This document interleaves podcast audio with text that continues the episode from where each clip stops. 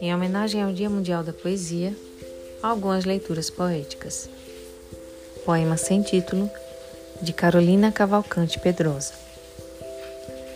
Nostalgia em chamas, consome os silêncios que não mais se calam, explodem a roubos, estala no céu da boca do dia, saliva saudades nos assombros de nós.